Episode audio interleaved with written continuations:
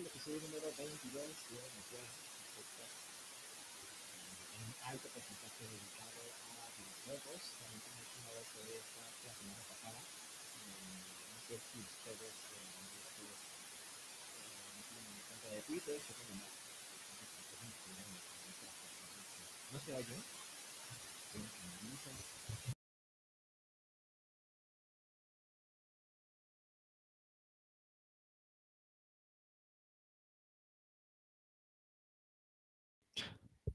A ver, ahora. No puede ser.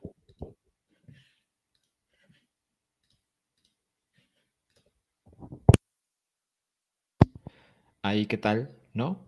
Todavía no. ¿No se escucha? Qué raro. A ver, ¿qué tal ahí? ¿Qué tal ahí? ¿Qué tal ahí? Yo sigo hablando, yo sigo hablando. Ah, ya quedó. Ok, ok. Ay, maldita sea. Eh, tuve un problema, pero bueno, a ver, bienvenidos al episodio número 22 de Meteora.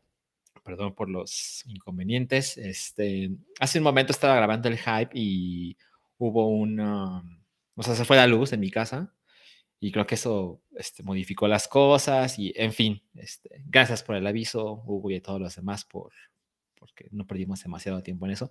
Les estaba contando que este, pues lamento no haber podido estar la semana pasada. Eh, se siente como una pausa más grande porque el último episodio de Meteora, número 21, fue exclusivo para suscriptores del canal. Y luego tocaba una semana, digamos, normal y no lo pude hacer. Y pues les quería contar un poquito más de eso. Eh, resulta que hice todo, hice la escaleta, hice el thumbnail, hice todo. Pero el día se puso fatal y dije, no, no, no lo voy a lograr. Este, y pues se siente pues, peor porque pues ya tenía todo hecho. Este, entonces pues se fueron como más, o sea, se, siente más el desperdicio de horas para la preparación. Bueno, entonces lo bueno es que hoy sí hay episodio. Eh, solo rescaté un tema este, de, de, esa escaleta que ya se va a sentir viejo, lo siento, pero pues igual quería platicar con ustedes de eso. Entonces, este, les quiero agradecer los que estamos ahorita 30 personas conectadas. Está aquí Hugo Lineo, muchas gracias. Isabel Sierra, muchas gracias. Jesús Tapia. Dice Eliu Ortega, se vienen unas tres horas geniales. No, Eliu, cállate. Miren, la verdad es que he aprendido mi lección en el sentido de, ya no digas nada porque va a durar un chingo. Por otro lado, mañana tengo una reunión a las 7.30 de la mañana. Entonces, por el bien de todos, esto debería terminar temprano. A lo mejor hay episodio de Un Ojo desde Alemania, que según yo empieza como a las once y media, algo por ahí, como 12, ¿no? Entonces, sería espectacular que no hubiera, o sea, que, este, que no se no se junten, ¿no? Para que ustedes, los que le quieran seguir, tengan ahí sus, episodios. Pero pues, a ver. Dice Ricardo Valdés Ramírez, si Salchi vas a grabar desde Londres, pues no, no conozco Londres, me gustaría ir a Londres. Me hubiera encantado ir a Londres para los Pokémon World Championships. Este, pero no, no, desafortunadamente no. Pero si alguien me manda, sí voy. Eh, dice, mm, a ver, muchas gracias por estar aquí a todos ustedes. Por aquí había un comentario de alguien que nunca había venido.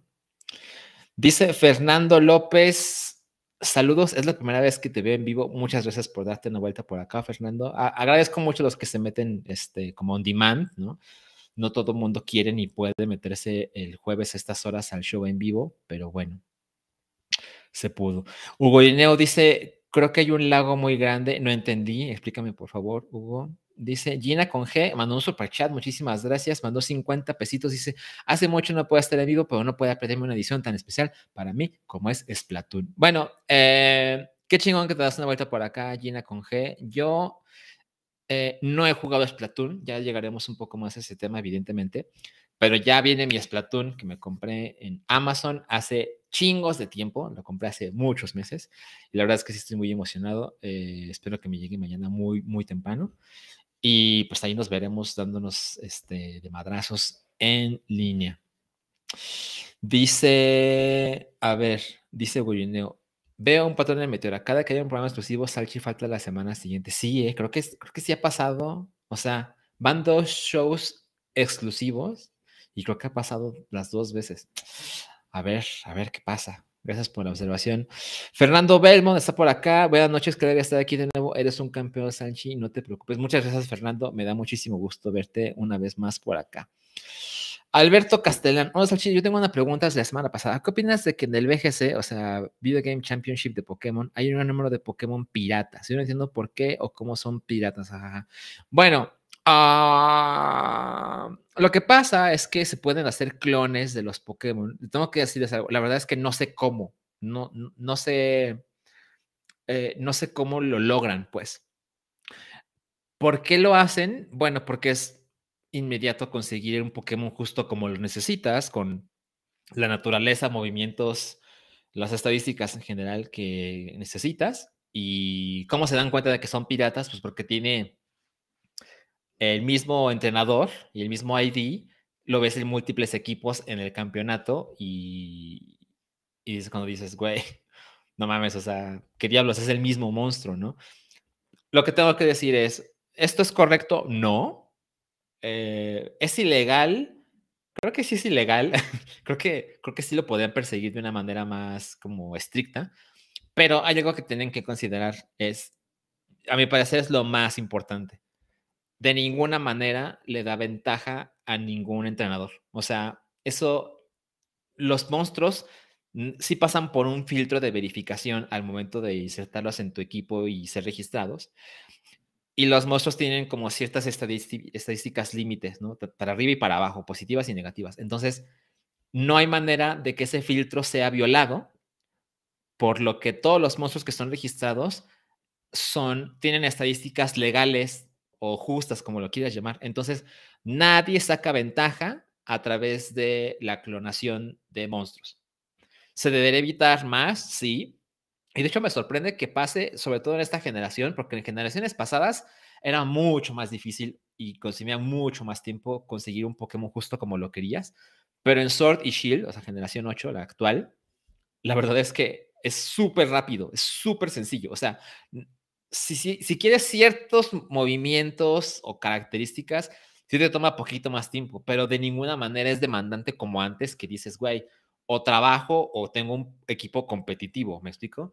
Ahora es mucho más sencillo. Entonces, sí me parece en ese sentido mucho más lamentable que estas cosas sucedan cuando la, como cuando la compañía de Pokémon Company ya facilitó todo eh, y pues sigue pasando, ¿no? Entonces, sí está mal, pero para que quede esa aclaración, nadie tiene ventaja extra por estos monstruos, ¿de acuerdo? Todo es, eh, o sea, el triunfo o las derrotas son responsabilidad en un altísimo porcentaje del entrenador, del piloto, digamos, y otro porcentaje es el RNG, que es como las cosas al azar que nadie puede controlar, que pues pasan o no pasan, ¿no? Pero bueno. Dice Zafira, la espera siempre vale la pena. Muchas gracias, Zafira. Dice Marisol, oh no, oh no, que Marisol, que, que volvió, que estoy aquí. Por favor, explícate. Dice Diego Ramírez, yo también tengo entrevista a las 7 de la mañana, pero me desvelo sin problema por Meteora. ¡Wow! Bueno, yo no tengo entrevista, yo tengo una, una reunión este, de trabajo entonces, este, pues básicamente estamos en las mismas, ¿no? Entonces, vamos a hacerlo por Diego Ramírez y por mí, que esto no dure demasiado. Sile Dunkel, ¿lo, lo bien, Sile Dunkel? Hola, Salchi Bebé, ya estamos aquí. Hola, Sile, gracias por estar aquí. Ah, dice güey, no, no era un lago, era, era lag. Ya, ya entendí todo, por supuesto. Dice de Ninjasaurio, te amo, Salchi, fui a ver Nope y el chef por ti. Wow. Este, supongo que dice que me ama porque le gustaban las dos películas, entonces, no mames, eh, te lo agradezco mucho. Em, últimamente me he encontrado con opiniones como más, este, o sea, siempre pasa, pero ahora me pasa más que son opiniones diferentes a la mía, este, lo cual tampoco es raro, em, pero por ejemplo, le recomendé a una amiga la película Nope y me mandó unos mensajes de, oye, ¿qué pedo? ¿Qué pedo con tus chingaderas? Y yo pensé, no mames, pero pero está poca madre, ¿qué está pasando aquí, no? Entonces, bueno, veo que Dinosaurio no pasó eso. Y además vio El Chef, que es una película espectacular, que seguramente ya no está en cartelera, pero pinche película cabrona. Eh, realmente el título oficial, si lo quieren buscar de otro modo, guiño, guiño, es Boiling Point, repito, Boiling Point, como así, punto de ebullición, es el título, la traducción exacta, que es una película de una sola toma que dura como hora y media, según recuerdo, hora 40. Muy espectacular, tensa a madres. Yo la adoro. Qué bueno que fuiste, Niñasaurio. Eh, John Jr. dice: Yo también fui a ver Nope en IMAX por las niñas Salchi y fue una gran película. El audio de lo mejor. Chingón. Muy chingón. Gracias, John Jr. John Jr. te mandé un DM y nunca me contestaste, lo cual me parece una gran grosería. Bogar Reyes dice: ¿Crees que en algún momento Nintendo ponga todos los juegos de Pokémon disponibles por suscripción? Y si es así, ¿valdría la pena? La respuesta es no, no creo que lo haga. Y mucho menos todos los juegos. O sea, yo creo que si sube juegos de Game Boy, por ejemplo, o Game Boy Advance, etcétera este, sí les veo poniendo algunos juegos eh, de la franquicia, pero no todos. Y si valdría la pena, no sé, o sea, o sea, son juegos que yo les tengo muchísimo cariño, pero, pero no estoy seguro de que el público casual esté como muy interesado en, ah, sí, voy a jugar un juego de hace 15 años, ¿no? Ahora, si metieran cosas en línea, o sea, intercambio en línea y batallas, que no creo que Nintendo lo haga, suena demasiado ambicioso para ellos, eh, eso cambiaría posiblemente las cosas.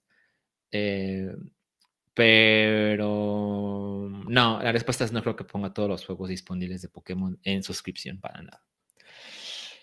Ah, a ver, dice Ninjasaurio, las fui a ver porque soy fan de ti. Oh, muchas gracias, muchas gracias Ninjasaurio. Eh, Fernando López dice: ¿Te gustan los caballos zodiaco? Sí, sí, fuiste al concierto. Me gustaban mucho cuando era niño, pero curiosamente he olvidado prácticamente todo. Y recuerdo que, por ejemplo, a mí me encanta la historia de las 12 casas de los Caballeros de Oro. Y es como la que más recuerdo, pero también le tengo mucho cariño a la etapa de Odín, pero también he olvidado, he olvidado aún más cosas y lo de Poseidón sé que existe, pero no recuerdo creo que un solo nombre. Entonces me di cuenta de que sí me gustaba mucho cuando, cuando era hot, pero han pasado los años y no tengo muchos recuerdos claros. Entonces, eh, no tanto. Ahora, ¿fui al concierto? No, no, por la misma razón, este, pues no es para mí, ¿no? Este, pero vi que fue Densho y creo que se la pasó chingón. Este. Eh, J. Ángel Soria. Salchi, ¿ya viste Crímenes del Futuro? No, no he visto Crímenes del Futuro. No soy el más fan de David Cronenberg. Lo más me gusta de David Cronenberg es este. Madres, ¿cómo se llama esta película de Cronenberg? Y. A ver, Cronenberg, no puedo creer que olvidé el título. Estoy en la pendeja.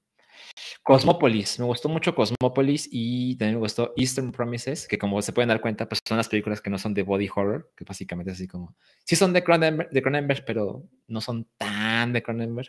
Entonces supongo que eso dice mucho de mi, de mi personalidad y mi, cercanía con Cronenberg, ¿no?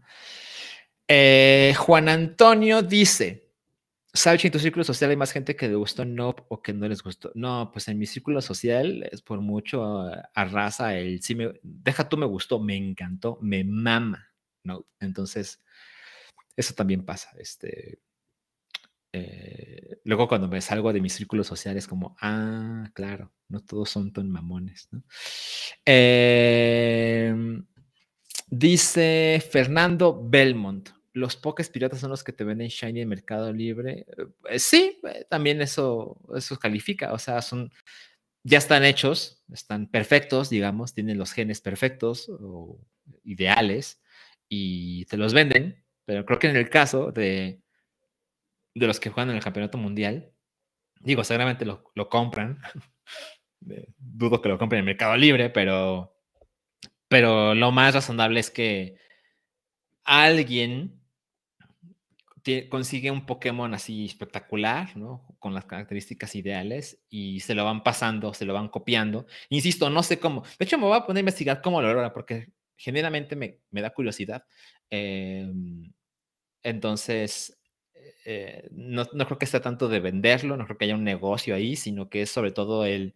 Se los van prestando, ¿no? Porque es una comunidad grande, pero los que ganan torneos realmente son muy pocos. Entonces, este, por eso me atrevo a pensar que es el mismo círculo de amigos o conocidos, en el peor de los casos, que se van pasando esas criaturas. Dice Jerome Samedi, yo también fui a ver el chef por ti y la amé, puro chemo delfino, chingón, chingón.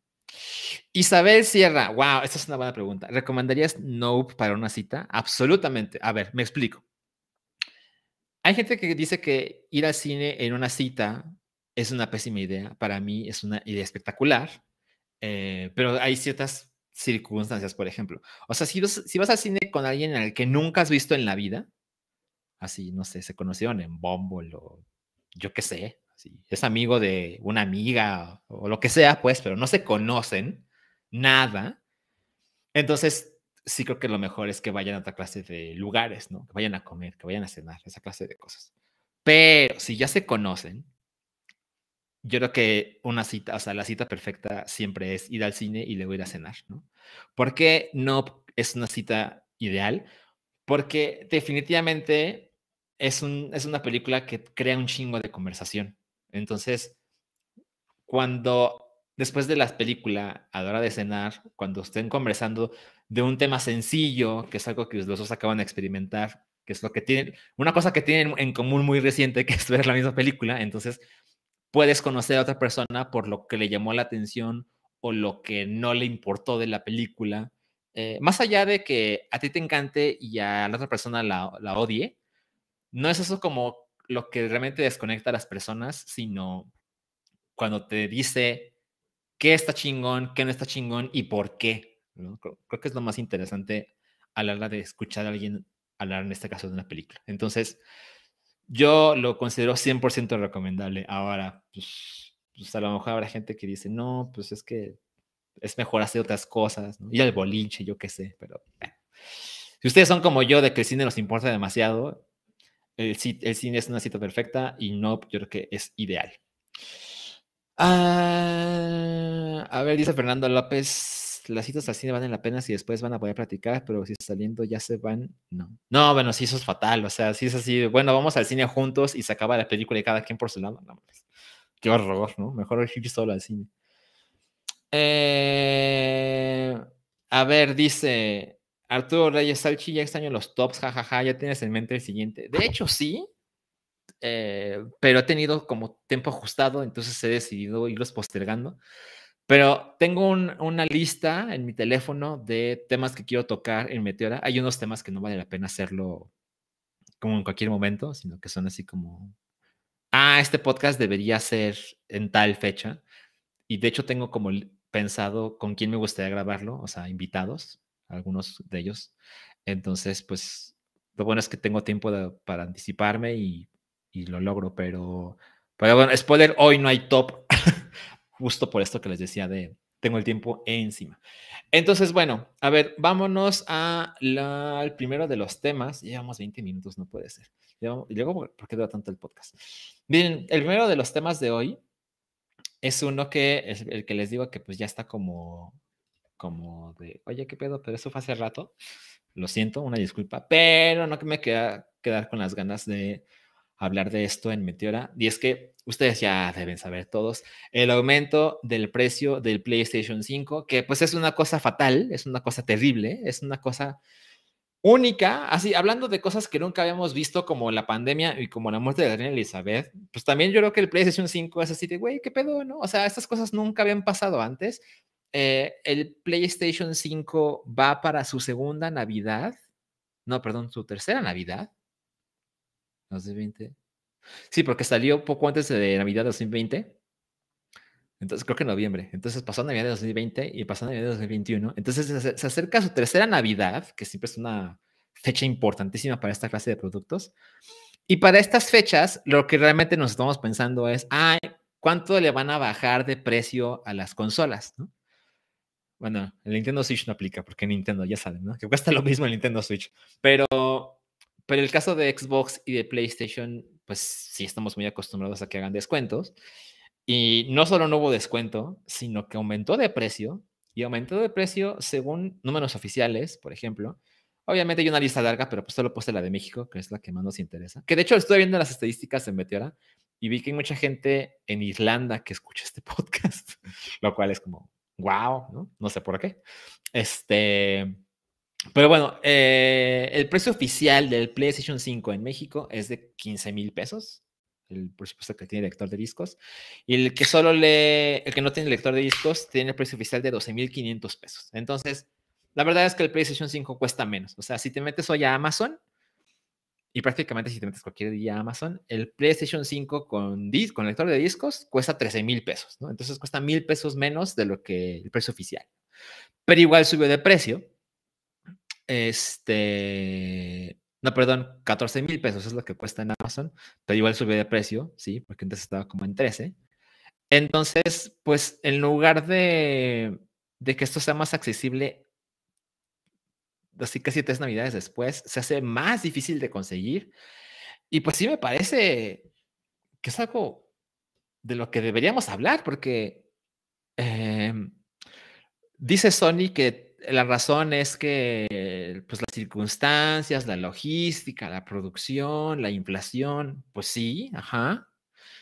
Pero también creo que debería ser la hora en que, pues, si el PlayStation 5, o sea, si se queda en el mismo precio, yo creo que ya debe haber pasado suficiente tiempo para que eh, se pueda resistir el mismo precio hacia la venta, hacia el consumidor, porque la ganancia, el margen de ganancia se ha convertido en algo más elevado que al principio, ¿no? Claramente no es el caso.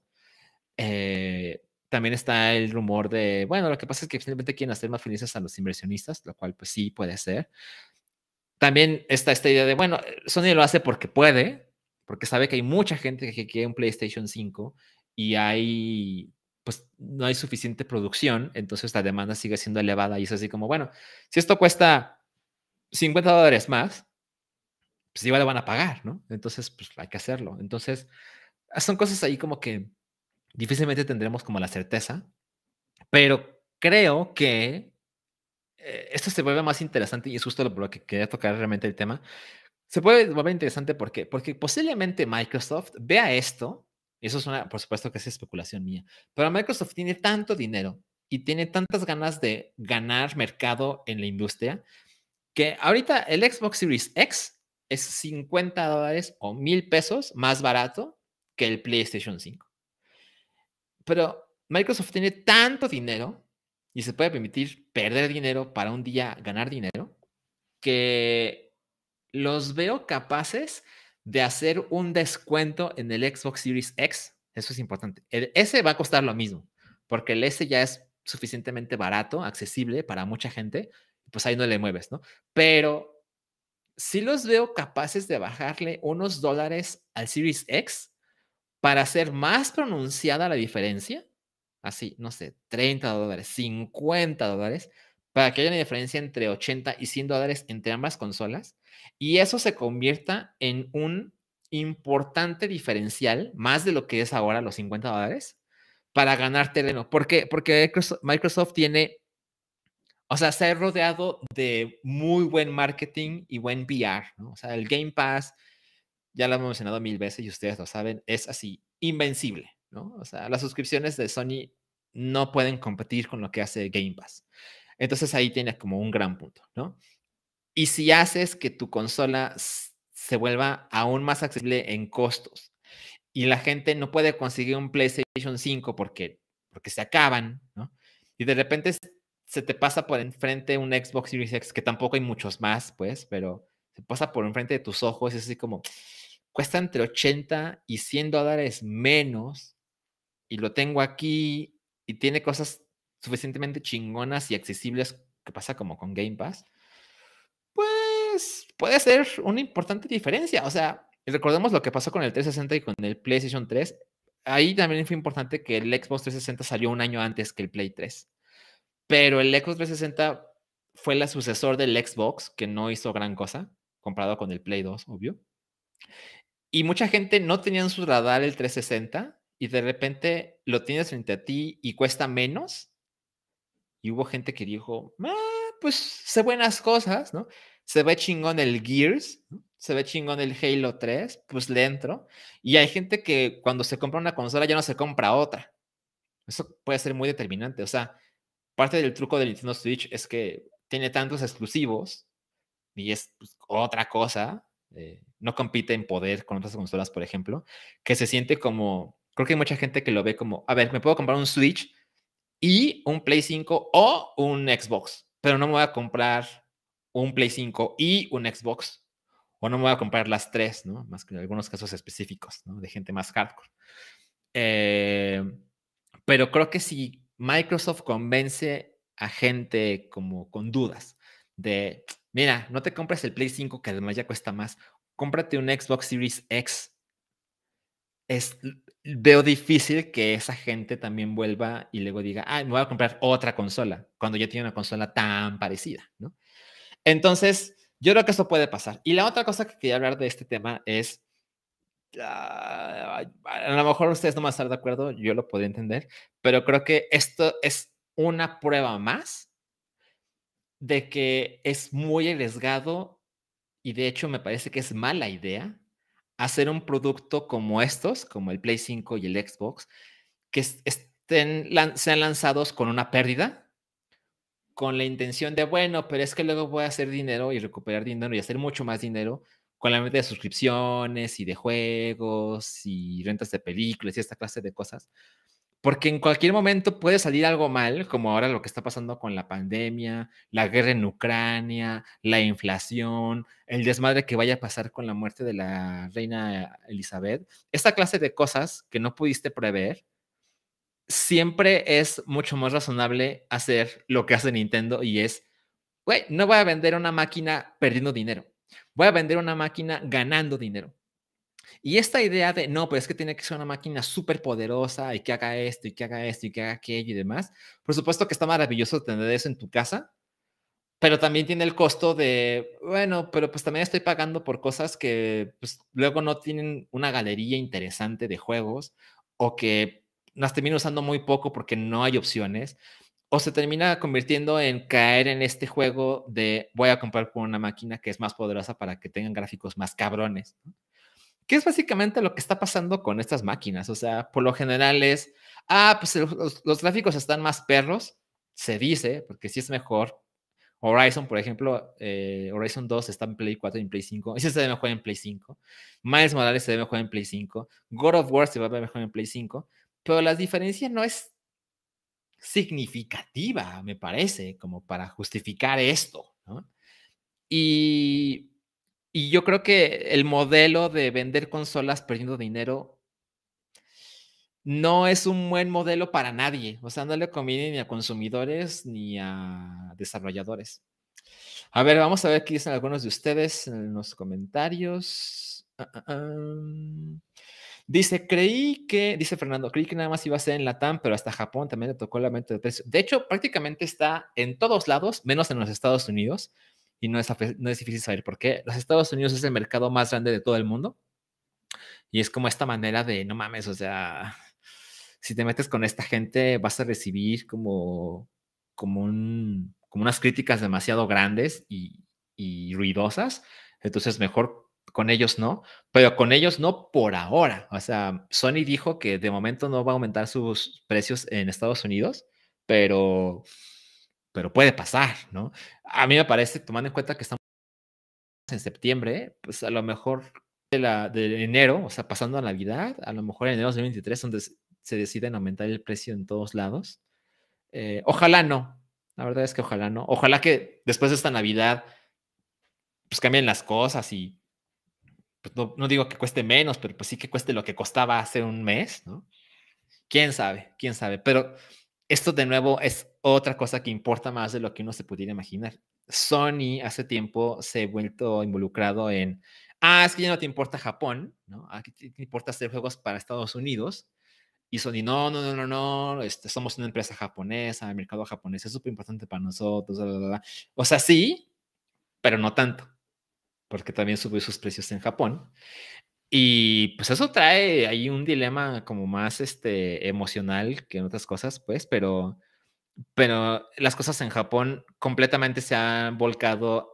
O sea, la gente en Japón juega Nintendo Switch. O sea, si se compran una consola, juegan Nintendo Switch. Y los que no tienen consola están jugando en móviles, ¿no? Entonces, básicamente el Switch permite que aún se vendan consolas en, en Japón, a grandes rasgos, porque el PlayStation 5 y el PlayStation 4 no son tan populares allá. O sea, la época del Play 2, incluso del Play 3, es algo que ya no sucede en Japón, ¿no? Ya la gente no gasta tanto en esas cosas. Este, entonces, tampoco podemos culpar a Sony.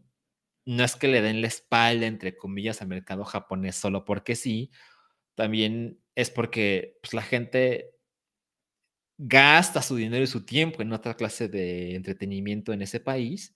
Y a eso también súmanle, pues, temas que son más aburridos, pero que también son importantes.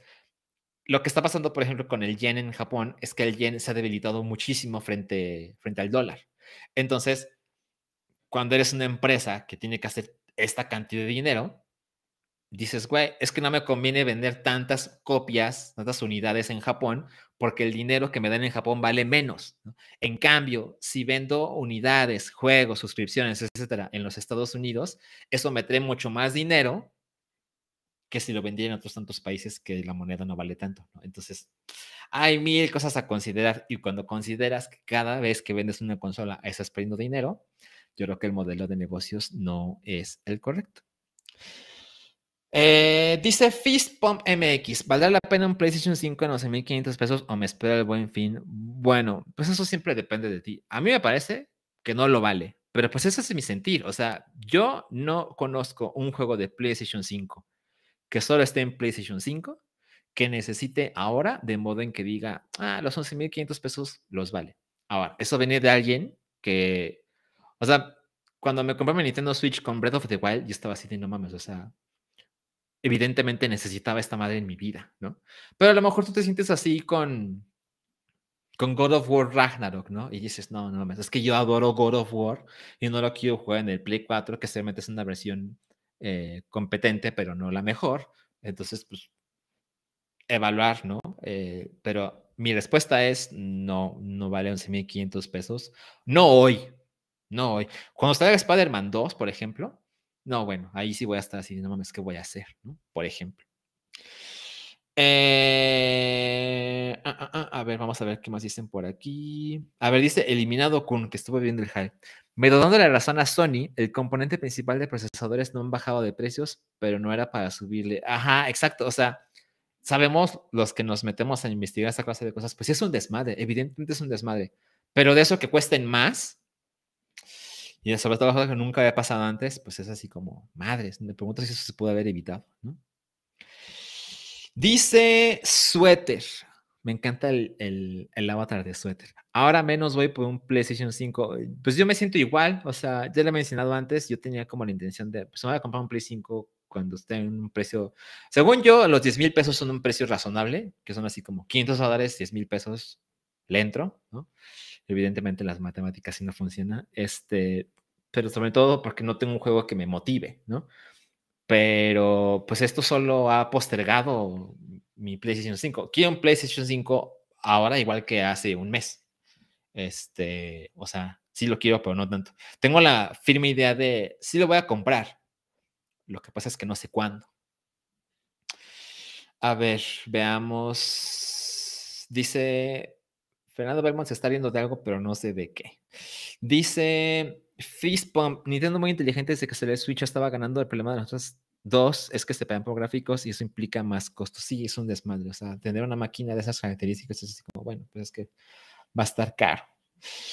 A ver, a ver, esto me interesa. Dice video, un superchat de 20 pesos. Es al así el ensayo estuvo dos, tres besos en la. Ok. Para el que no sepa de qué está dando video, el ensayo, que es una serie que se llama The Rehearsal en HBO Max, hablé de ella en el hype. Les sugiero que si alguien está como ligeramente interesado, pues vea el hype y se va a enterar mejor, porque aquí no tenemos tanto tiempo. Pero pues estoy decepcionado video, porque yo la amé con todo mi ser. Y pues bueno, hablando de esas cosas que a mí me encantan y que la gente así como, eh". dos, tres, en fin, no pasa nada. Jesús Tapia dice, yo me compré el PlayStation 5, nunca tuve PlayStation y vaya que disfrutado lo que me había perdido. Exacto, eso también eso es importante. O sea, el David, que estuvo con nosotros en el episodio exclusivo del 21, el anterior, él tenía un Xbox, él, es gamer de toda la vida, ¿no? Y la generación pasada se compró un Xbox One. Y pues, risas grabadas, ¿no? Y luego dijo, no mames, o sea, para la próxima generación me voy a comprar un Play 5, ¿por qué no me voy a comprar un Play 4 ahorita? Porque pues, ¿para qué? Porque es esa, es esa clase de fan. Entonces, si nunca has tenido, si no tuviste un Play 4, pues yo creo que el PlayStation 5 en 9.500 pesos de repente se volvió como, no mames, pues sí le entro, ¿no? Entonces, de nuevo, hay circunstancias. Yo con mi Play 4 no, sé, no necesito un Play 5 en este momento. Aldo Rivera dice, saludos al chico vas a querer de Japón. No entiendo, Aldo Rivera. O sea, me estás diciendo que estás en Japón y que me vas a tener algo si te lo pido. No, no, te entiendo, pero si es el caso, pues muchas gracias. Ahorita no sé qué, pero muchas gracias. Arturo Reyes dice, para mí, más que el aumento es también la tienda en dólares, el impuesto digital, Free Party de 70 dólares, da la impresión de que, la, le, que le cagamos a Sony. Bueno, también eso ha sido parte de la conversación. Está esta idea de cómo ¿No será este el regreso del Sony arrogante de PlayStation 3? Porque no mames lo mamón que era Sony de PlayStation 3. Esa idea de, ah, les va a costar 600 dólares, pero va a ser tan cabrón, porque eso es, real, va a estar tan cabrón que van a tener dos trabajos para comprarse el PlayStation 3 y la gente así como, mm, no estoy seguro. Y luego llega el Xbox 360 con una muy buena oferta, con un menor costo, entonces las cosas se invirtieron. Y luego sale el Play 4, donde Sony está así como, no mames, las cosas se salieron de control, perdimos la humildad con el Play 3, la, la, la, y Microsoft con el 360, que le fue poca madre, Microsoft llega arrogante con el Xbox One y les dice, no mames, así va a estar, así va a estar, les vamos a ofrecer esto, televisión, la, la, la, y va a costar más que en la competencia, 100 dólares más que en la competencia por la maldita cámara, y la gente dijo, no, güey, te vas al carajo, ¿no? Y también le pasó a Nintendo, o sea, lo que pasó con Nintendo después del Super Nintendo es que se volvió súper arrogante con el Nintendo 64. Y si se, dan cuenta, es, eso es súper habitual en la industria. O sea, alguien lo hace poca madre y es muy fácil que una empresa pierda el piso y, llegue con la siguiente generación de, no, mira, te voy a vender esto y pues está bien pinches caro, pero pues soy yo, lo vas a querer, ¿no? Entonces, es parte de mi temor con el próximo Nintendo por la próxima consola de Nintendo porque les ha ido tan chingón con el Nintendo Switch que es así como. Se va a repetir el ciclo, o sea, van a llegar de mamones, de arrogantes, de insoportables con la próxima consola para decir, pues sí cuesta un chingo, pero pues qué pedo, pues, pues lo quieres o no lo quieres, ¿no? Entonces, ha pasado tres veces en las últimas tres generaciones, entonces, a ver qué pasa. A ver, vamos al siguiente tema porque no mames, ya son casi 40 minutos. Me tengo que dar pisa porque a mí me encanta hablar, ya se, ya se han dado cuenta. Pero bueno, a ver. Eh, este sí es un tema nuevo. Los envíos de The Last of Us Parte 1 Firefly Edition.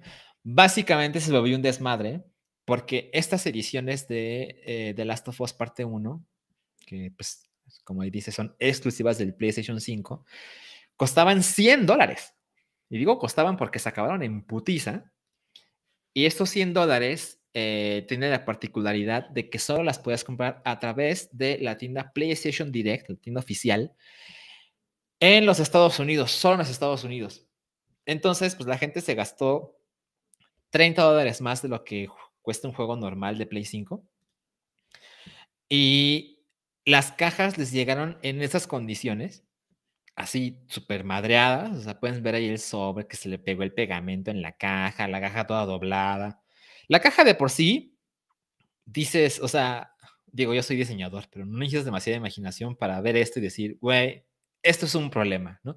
Porque la caja es cartón, ¿no? Entonces la caja, a diferencia de muchos otros juegos que nos venden en la caja de plástico, esto tiene un potencial de riesgo así escandaloso, ¿no? Entonces, no solo pasó eso, sino que lo mandó, insisto, la tienda oficial PlayStation Direct, la única tienda que lo vendía, y lo hizo, sea, hizo los envíos sin el cuidado correcto y pasaron esta clase de cosas. Y es así como, güey, soy tu fan más hardcore en el sentido en que este juego ha sido criticado por muchos, me incluyo. Eh, y ya cuesta más que otras veces porque cuesta 70 dólares porque Play 5. Pero además estoy pagando 30 dólares extra porque quiero la versión exclusiva y con material extra y demás. Y me lo mandas así, pues qué pedo, ¿no? O sea, yo completamente entiendo a la gente que se sienta decepcionada. O sea, ven esta caja, esto, esta foto o sea, ejemplifica muy bien de lo que estoy hablando. O sea, la caja de cartón y nada más le meten el juego ahí, otra cajita de cartón que se ve que es más frágil. Y la protección que le ponen ese papel de PlayStation así, esto no sirve de nada, o sea, no tiene ninguna protección razonable. E insisto, esto lo compró la gente que es más fan y la gente que pagó extra. Entonces, si de por sí las cosas con The Last of Us parte 1 ya estaban como cuestionables y había gente que decía que vale la pena, que no vale la pena y demás, pues esto es, es terrible. Evidentemente, esta clase de, de, pues de inconvenientes, pues Sony no le puedes mandar la copia así de, ah, pues perdóname, mándame el juego y te doy tu dinero. Pues no, la verdad es que no. Eso, eso está fatal, ¿no? A ver, este. A ver, ¿qué dice esto? ¿Qué dice esto? Dice Fernando Belmont, como si lo hubiera mandado por correos de México, exacto, así, así de mal.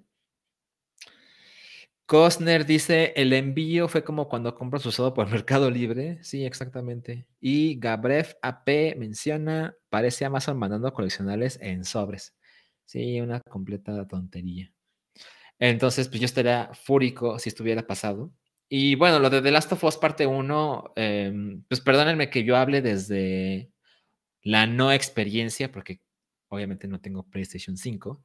Em, yo estoy muy cool con no jugar The Last of Us parte 1, eh, por lo menos ahora. O sea, tengo la sensación, miren, yo compré The Last of Us para PlayStation 3, así es como lo jugué. Y luego, cuando salió The Last of Us Remastered, que fue la versión de Play 4, lo compré mucho después porque me costó 5 dólares en la PlayStation Store. Y yo estoy muy contento porque dije, no, pues sí, la, mejora es evidente, ¿no? Y me costó 5 dólares, un juego que ya tenía, ¿no? De esas excepciones en las que sí compro juegos digitales, ¿no? Entonces, ¿quiero gastarme 70 dólares en The Last of Us parte 1? No. Pero sí sé que un día tendré un PlayStation 5 y cuando eso llegue, cuando esté en descuentazo la versión digital de The Last of Us parte 1, seguro le voy a entrar. estoy seguro de que es la mejor versión del juego. Eh, digo, a lo mejor estoy equivocado, ya me daré cuenta. Les cuento en tres años, cinco años. Pero eh, de ninguna manera me siento como. No tengo el FOMO de, ay, me lo estoy perdiendo ahorita. Cero. Y creo que esto de The Last of Us parte 1 se siente tan ambicioso y se siente como la avaricia, es como yo lo interpreto, que es como, sí siento que le dan, le dan, en algún porcentaje le dan la madre a la franquicia. O sea, insisto, yo adoro el primer juego y me gusta más el segundo juego, que sé que es una opinión eh, controversial, pero la franquicia la tenía en muy buen estado, ¿no? Es así como, no, pues emblemática, ¿no? De PlayStation. Y siento que lo que está pasando ahora de la tercera versión del juego en nueve años. Entiendo esta idea de que pues es para, para los nuevos fans que van a llegar con la serie y demás. Sí, sí, sí lo entiendo. Pero creo que no lo hicieron de la manera correcta. Siento que los 70 dólares son demasiado. Siento que las mejoras, o sea, yo estuve viendo algunos videos con los desarrolladores, con el equipo que hizo este juego y no sé ustedes, pero yo una y otra y otra vez los vi tratando de convencerme de algo en lo que creo que ellos ni siquiera están tan convencidos. O sea, la manera en que empiezan a, mencionar las virtudes del juego, siento que es así como, güey, creo que tú no te lo crees, entonces yo te lo creo menos, ¿no? Y también lo digo con un poco de compasión, porque si yo fuera un sujeto que trabaja en Naughty Dog y de repente me ofrecen la posibilidad de dirigir un juego que es un remake de, la franquicia más grande de la empresa, porque este es un director nuevo, ¿no? No es Neil Druckmann, no recuerdo el nombre, perdón. Pero es así como, pues claro que yo estaba entusiasmado y demás, pero pues también sentiría, güey, no hay muchas razones para que este juego exista. Entonces, siento que me encargaron un proyecto que claramente no es muy valioso para la empresa, ¿no? Esto es un remake como segundo, segundo tratamiento en mejor calidad de un juego que salió hace apenas nueve años, ¿me explico? Entonces, cada vez que hablaban de, no, es que ahora puedes sentir los diálogos con el nuevo control y puedes hacer esto y la, la, la, es así, y tiene narración en las, en los cutscenes y demás, es así como, ah, no creo que tú creas que son los mejores argumentos para convencerme. En fin, a ver, vamos a leerlos antes de que, de que pasemos al siguiente tema. Ah, dice Cosner, dicen que pensar que Last of Us parte 1 es lo mismo que el original es un error, no me consta, recuerden que sigo sin poder jugarlos. Bueno, definitivamente hay opiniones ahí encontradas. Yo me he encontrado con, como la, la, mayoría de las opiniones dicen, no, pues es que esa es la mejor versión del juego, pues sí, pero si ya jugaste The Last of Us y The Last of Us parte 2, bueno, sobre todo The Last of Us en Play 4 o Play 3, es así como, es que no hay gran diferencia que lo justifique. Ahora, si no tuviste un PlayStation, como mencionaba alguien en el chat, y dices, güey, pues, pues es que quiero jugarlo, ¿cuál sería la mejor versión? Pues seguramente es esta, ¿no? O sea, si no tuviste un PlayStation más que ahora, no tuviste un Play 3, no tuviste un Play 4, ¿cómo culpar a alguien de entrarle con esta versión? Me parece súper razonable. Ah, veamos. Este. Alan Reyes. Ah, wow, esto es sorprendente. Dice: Yo pongo las manos al fuego por correos de México. No he tenido fallas en seis meses que envío y recibo cosas. Ok, Alan Reyes, eso, eso está poca madre que tengas una opinión que puedes así mantenerte sólido con ella. No es mi opinión. O sea, yo cuando recibo, porque yo nunca, nunca he mandado cosas por correos de México, pero cuando recibo cosas es porque no me quedo de otra y es así de, no mames, voy a perder mi dinero, esto va a llegar de hecho una chingadera. Afortunadamente nunca he perdido mi dinero, pero siempre las cosas las tratan así con las patas, ¿no? Entonces lo que he comprado por correos de México son cosas como juegos, por ejemplo, que es así como, bueno, sí puede llegar puteado y todo, pero tengo suficiente fe de que el producto en sí tiene maneras de defenderse, ¿no? No como esta cosa de, de Last of Us parte 1. Entonces, eh, esa es la diferencia. Pero bueno, que sirva lo de Alan Reyes para mostrarle que no todo el mundo le va igual. Dice Fernando Belmont. Vender un juego tres veces en unos baños cada vez más caro con tratamiento visual, no lo sé. Esto de tratamiento visual es muy importante porque ahorita es el siguiente tema. John Junior dice, Solo Rockstar se, atrevió tanto con GTA V. Sí, GTA V salió para T60 y Play 3. La gente se le ha olvidado. Y luego salió para Play 4 y para Xbox One. Más o menos un año después. Y lo hicieron otra vez con eh, PlayStation 5 y el Xbox Series XS. Pero bueno, también mi manera de percibirlo es como, ok, sí, no está chingón. Por otro lado, es muy fácil para mí comprender, hace tanto dinero esa madre en línea que quieres que el producto siga siendo accesible para nuevas generaciones, ¿no? Siento que lo que pasa con The Last of Us, que es un juego single player, es como, no es tan importante. Además, eh, la retrocompatibilidad hace que puedas jugar The Last of Us Remastered de Play 4 en tu PlayStation 5. Entonces, yo no creo que el estudio se merezca así nuestro odio, nuestro desprecio, pero sí creo que le da un poquito en la madre a la franquicia. A ver, este, vámonos con lo que sigue. A ver, esto dice arquitecto Saúl Robles. Hola, mi salchicho, dejé el PlayStation desde el 3 y 4 y pienso que es para mí. A ver, y pienso que es para mí. Este es el producto y todo. ¿Qué? no te entiendo. No te entiendo, Raúl. Por favor, mándalo otra vez porque no te entendí. A ver, miren, en lo que escribe el arquitecto, vamos a, con el siguiente tema porque justo quería mencionar esto que mencionaba Fernando de los remakes visuales. Entonces, una cosa que no, no sé si ustedes se han dado cuenta, pero es súper habitual que las franquicias, o los juegos, mejor dicho, cuando reciben un remake que es en gran parte una mejora visual, los resultados en Metacritic son inferiores. Por ejemplo, miren, The Last of Us cuando salió para Play 3 le dieron un 95 en Metacritic, ¿de acuerdo? Cuando salió poco después, como un año después, según recuerdo, en The Last of Us Remastered para PlayStation 4 le fue igual, lo cual es como un poco cuestionable, ¿no? Porque es como, bueno, pero ¿por qué si es el mismo juego, pero mejor, O sea, visualmente claramente es mejor, pero bueno, le alcanzó para el mismo resultado en Metacritic, ¿no? Pero cuando salió The Last of Us parte 1, tiene 89 en Metacritic. Es así como, mmm, curioso, ¿no?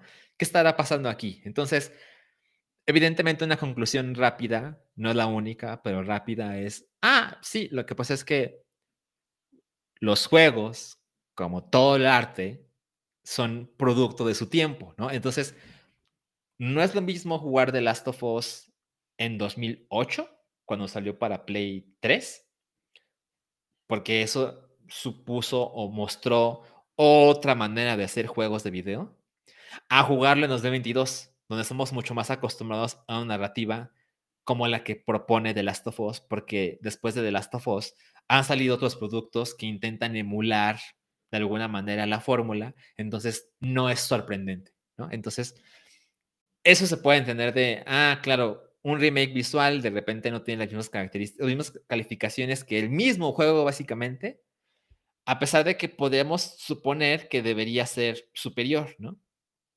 Ahora, Ay, perdón, ¿cómo que 2008, verdad? Dije 2013, perdóname, Fernando, estoy, estoy un idiota, Gracias por la aclaración, Fernando Belmont. Es de 2013, exactamente. Yo no, sé qué estaba pensando. Bueno, lo que pasó, por ejemplo, con Ocarina of Time, cuando se, se lanza para Nintendo 64, tiene 99 de Metacritic, ¿no? Solo hubo 22 reseñas porque ya eran otros tiempos, ¿no? Pero cuando sale para Nintendo 3DS, el juego tiene 94.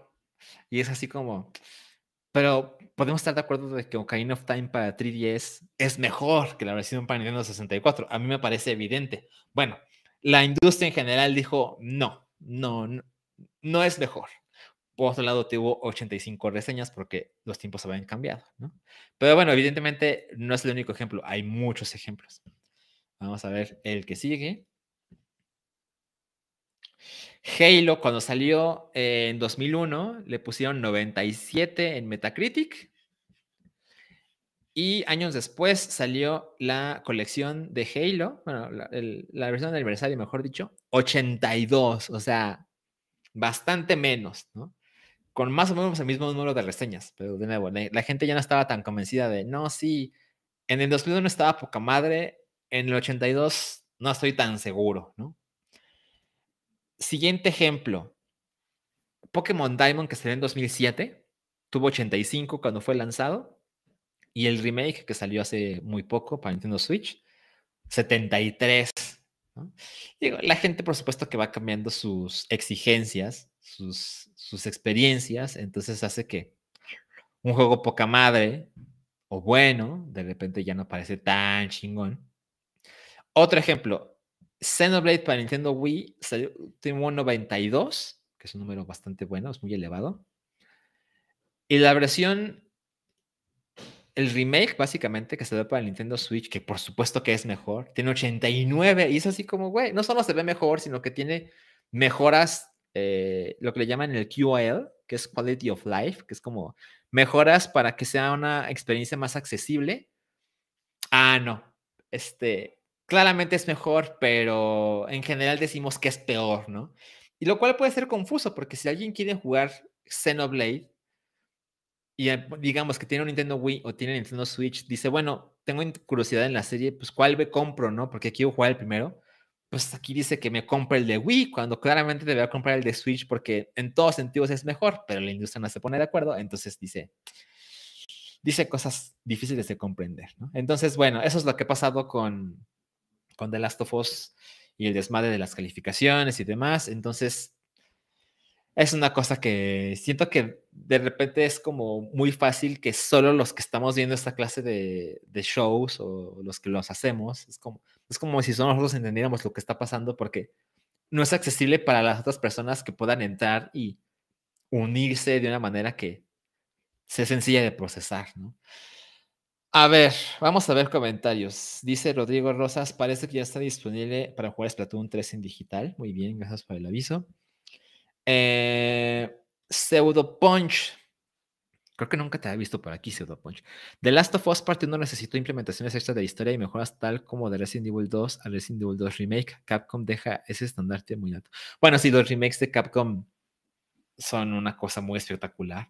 Por otro lado, eh, imposible dejar de lado que eh, Resident Evil 2 fue lanzado en 1998 para el PlayStation.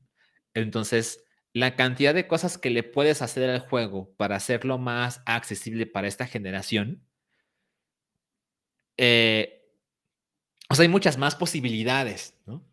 Y claramente lo que hicieron con The Last of Us es básicamente mantener la misma cosa, pero que se viera mejor y que tuviera mejor resolución y que tuviera mejor frame rate y esta clase de cosas, pero la estructura es básicamente la misma, ¿no? Y con Resident Evil 2 es otro juego. Eh, manteniendo, es, es, una cosa muy difícil de hacer. O sea, hay una línea muy, muy delgada de cómo le hago para que sea un juego de esta generación, pero hacer felices a los fans de la vieja escuela y atraer a los fans que nunca tocaron Resident Evil 2. Es una cosa así de magia negra que Capcom logró de una manera espectacular. Y no le fue tan chingón con, con Resident Evil 3, pero pues tampoco olvidemos lo que pasó con Resident Evil 1. O sea, cuando hablamos, yo también he cometido el error, cuando hablamos de, de Last of Us, pasaron nueve años entre la primera versión y la versión más reciente. Bueno, recordemos algo, cuando salió Resident Evil para Nintendo GameCube, que salió el remake de Resident Evil, el que ahora conocemos como el, como el remake, solo habían pasado seis años. Pero la mejora gráfica era muy espectacular y el juego era bastante diferente, pero tenía claramente la esencia del primero, de modo que en ese momento y ahora nadie se queja. O sea, remake es inmensamente superior a el Resident Evil de 1996. En 2002 la gente estaba sacándose los ojos de no puedo creer lo pinches chingón que se ve el remake de Nintendo GameCube, que luego salir para mil consolas, ¿no? Pero el tiempo es importante, pero no es lo único que crea este desmadre. Eh, y el remake de Capcom de Resident Evil es una gran muestra de ello. A ver, este... A ver, el arquitecto volvió y dice, como no he tenido PlayStation, ese es el producto para mí, que nunca lo he jugado. Saludos, lo siento, te vende el Estado. ¿Te vende el Estado? Ok, tampoco. Pero no importa. El chiste es que entendemos que, eh, claro, él no jugó The Last of Us y ahora se presenta la oportunidad de jugarlo en la que aparentemente es su mejor versión. Pues sí, evidentemente, para gente como el arquitecto Raúl Robles, pues obvio, ¿no? Pues ojalá que se la pase poca madre. Ah, a ver, vamos a ver, dice Sebastián. Jugué The Last of Us una vez, gran experiencia, pero hasta ahí. Nunca me gasté el 30% de un salario mínimo en mi país solo por repetir esa historia con un skin nuevo. 30%. ¿Dónde vive Sebastián? Eso, eso me causa interés. Ah, Hugo Lineo dice, hizo un desmadre. Lo de Capcom son remakes, lo de The Last of Us es remaster. Fíjate que he visto suficiente información de esto para que me juren que no es un remaster, porque no solo es la versión. O sea, ellos dicen que volvieron a hacer los modelos. Los modelos, por ejemplo, es una cosa muy, muy importante. O sea, los personajes sí se ven mucho mejor.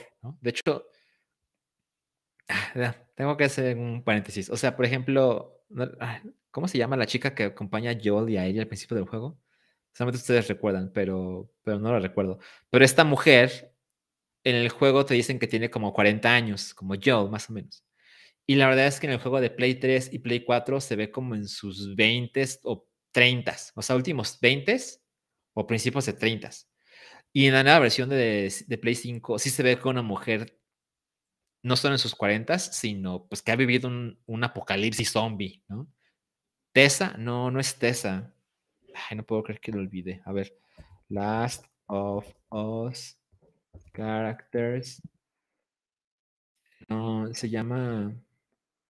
Ay, no puedo creerlo. No lo estoy logrando. Es la amiga de Joe. Ah, Joe, Edito, mi Merlin. Tess. Ah, Tess. Eh, sí, es que no es Tessa, es Tess, exacto. Eso es ella. Entonces, este, siento que es una de las ventajas de la nueva versión, que los personajes tienen unas reacciones y apariencias mucho más humanas que por supuesto que te involucran de otra manera, de una mejor manera. Eh, y por eso sí me atrevo a dar ese, en ese sentido la razón de no creo que sea un remaster, es un remake porque lo volvieron a hacer, pero no parece que tenga los suficientes cambios como para sentirse una experiencia fiel a lo anterior, pero propositiva para la época actual, a diferencia de lo que pasa con los con Resident Evil 2, creo que es el mejor ejemplo. Eh, dice, a ver, Sebastián vuelve y dice, Resident Evil 2, 98 es injugable. No estoy de acuerdo, pero creo que Sebastián es más joven que yo, entonces pueden tener su punto. Ahí sí vale la pena un remake. Exacto, o sea, yo puedo jugar Resident Evil 2, el del 98, así feliz de la vida, pero entiendo que para mucha gente es como, no mames, esto ya no se puede jugar, ¿qué estoy haciendo aquí? En cambio, el remake es, ah, sí le entro, ¿no? A mí se me hace que Sebastián es considerablemente más joven que yo. Yo estuve ya en el 98, entonces sé de lo que hablo. Dice John Junior, ver metido en el estado se da una nueva tradición. Yo hay gente que ve metido en el estado, entonces pues avísenme, nada más para saber, ¿no? Bueno, ah, Sebastián ya volvió, dice que él es de Colombia. No mames, imagínate, 30% de tu salario en un juego a 70 dólares, no mames. Pues sí, sí está cabrón. Y ahora que las cosas, el, el Play 5 cuesta más, pues ni hablar. En fin, a ver. Bueno, ya llevamos una hora de show, no lo puedo creer. Esto no era el plan. Bueno, vámonos con la que sigue. Esto es una cosa que les quería comentar que a mí me pareció muy interesante. Eh, algo que me gusta mucho de Pokémon es que hay muchas criaturas que tienen como, como guiños o cosas ocultas que no son como súper transparentes pero cuando los conoces es como, ah, mira, esto, esto es como, o sea, esto es como, explica más la cultura de la región que estoy jugando en lugar de que es una criatura bonita y se acabó, ¿no? Entonces, hace unos días, eh, The Pokémon Company publicó un teaser de Grafayai, que es una nueva criatura de Pokémon Scarlet y Violet, y pusieron esta clase de unos, un, teaser, un, video ahí como enigmático de esta criatura, una silueta que se mueve en un bosque y el bosque está pintado, como podemos ver aquí en primer plano, y también está esta otra imagen que lo deja como mucho más claro. Entonces se ve que esta criatura tiene que ver con estos árboles pintados. Y ya después de un par de días de anticipación, mostraron a la criatura completa. Este es Grafayai, que es tipo, creo que según recuerdo es tipo normal y poison, veneno. Con toda certeza sé que es tipo Poison. Entonces, eh, ah, como que mucha gente se puede quedar en esta historia de, ah, ok, ya, este, es un Pokémon que eh, produce cierto veneno de colores y pues pinta los árboles porque vive en el bosque y fin, ¿no? Pero la verdad es que la historia es más interesante que eso y es algo que, que de nuevo eh, refleja por qué esta región eh, ¿por qué, o sea, por qué al ser esta región que se inspira en España y Portugal, porque las criaturas que decidieron crear para esta ocasión tienen sentido en esta ocasión y no antes. Entonces, por ejemplo, vean, algo que sucede es que esto de los bosques pintados, ay, perdón, esto de los bosques pintados que está aquí, tiene que ver con un bosque que está en España, que fue, pues es una obra artística, eh, digamos, comandada por el señor Agustín Ibarrola, y este señor es un pintor y escultor español, esto me parece que también va a ser sorprendente. Él nació en 1930 y pues como que es muy fácil decir, ah, pues, pues ya se murió, ¿no? No, la verdad es que Agustín Ibarrola está vivo, nació en 1930, pero está vivo, tiene 92 años, porque nació el 18 de agosto, o sea, tiene 92 años recién cumplidos. ¿Y qué tiene que ver este señor en, Meteora y con el bosque y con Grafayay? Bueno, lo que sucede es que Agustín Ibarrola, recuerden, pintor y escultor español, español, en España, para ser más precisos, en este lugar de España, como pueden ver, aquí está, relativamente cerca de la frontera con Francia, muy al norte de Madrid. Eh, resulta que en ese lugar hay un bosque con donde se hizo esta obra, donde se pintaron los árboles de colores por instrucciones de Agustín Ibarrola. Y este lugar se le conoce como el bosque de Oma. ¿Ok? Entonces, esa es la razón de por qué este Pokémon aparece en esta generación y está basado claramente en algo de la vida real y tenemos más fotos. Entonces, a mí me parece que es una cosa linda la de pintar el bosque de esta manera. Como pueden ver, esta obra se creó entre 1982 y 1985 en España. Pero la historia se pone un poco más compleja porque los árboles de ese bosque fueron atacados por una plaga. Entonces, pues no solo los árboles empezaron a morir, sino que los pigmentos en, la obra se empezaron pues, a, acabar, a erosionar. Entonces decidieron que iban a replicar lo mayor posible esta obra, lo movieron a otro bosque. Y eh, esto ya inició en junio de este mismo año, hace apenas unos meses, hace como tres meses, quizá un poquito menos. Y se espera que esto esté listo para el verano de 2023. Entonces, como pueden ver, pues ahí la llevan. Y, me pareció súper interesante que este Pokémon, que nada más nos podemos quedar como, ah, está bonito, está feo, o guácala, o ah, dime más, resulta que tiene una explicación mucho más interesante que pues está completamente vinculada con el país del mundo real en el que se ha inspirado la nueva región de Pokémon. La nueva región se llama Paldea, según recuerdo porque por alguna razón esta ocasión me ha costado más trabajo recordar.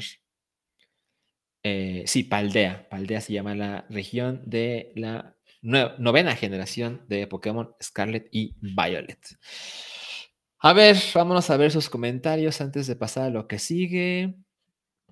Ah, Aldo Rivera volvió, dice un super chat, muchas gracias. Me voy a Japón a estudiar por si necesitas algo. Muchas gracias, Aldo, te lo agradezco muchísimo.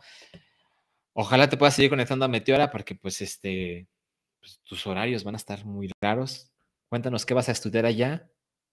Te deseo muchísima suerte.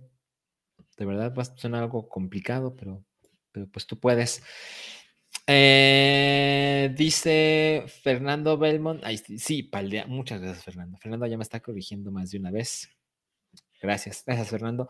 Vámonos con el siguiente tema de la escaleta, y es que justo hablando de Pokémon, pues hubo un trailer hace algunos días y en el trailer también se, nos, mostró el nuevo Nintendo Switch OLED de Pokémon Scarlet y Violet. Esa es como la imagen eh, principal, me atrevo a decir. Eh, a mí me parece que está lindo. Creo que los Joy-Con no son como la cosa más espectacular, pero creo que el dock les quedó muy bonito. Y además, el, el reverso de la consola. Aquí lo van a ver. Así se ve el reverso de la consola que tiene a. Es Fuecoco. No, vamos a. Es, es Prigatito, aquí abajo a la derecha. Fuecoco en medio. Y Quaxley, que es este. El gatito Peña Nieto, le decimos en México. Abajo a la izquierda. Yo creo que eso está muy bonito. O sea, la verdad es que sí me parece que es una edición especial muy chingona. Esto tiene un costo de 360 dólares, que son 10 dólares más que la versión especial de Splatoon, la Nintendo Switch OLED de Splatoon. Y bueno, este, para quien tenga la duda, evidentemente no incluye el juego, esto solo es la consola. Eh, pero bueno, si alguien está interesado como en la inversión que tiene esta clase de cosas, pues este, la verdad es que estas versiones siempre valen más eh, en el mercado secundario, de segunda mano. Entonces, pues si alguien no está, no está convencido de comprarse un Nintendo Switch y ya quería comprar el OLED, yo creo que esta es, una gran opción. Eh, porque si alguno de ustedes no es muy apegado a sus consolas y luego no tiene problema en venderla para conseguir la que sigue o para no llenarse de cosas, estas versiones siempre tienen un mejor valor en el mercado secundario que la versión tradicional. A ver, vamos a ver. Aragano 10 dice un superchat de 50 pesos. Muchas gracias. Pasando a saludar y recordarles que dejen like. Salchi, ¿cómo vas en el Den Ring? Yo llevo casi 200 horas y aún no lo acabo. Ok, bueno, gracias por la invitación de los likes. La verdad es que sí, es muy agradecido. Eh, ¿Cómo voy con el Ring? Justo hace dos días le metí como otras 5 horas. Y la verdad es que.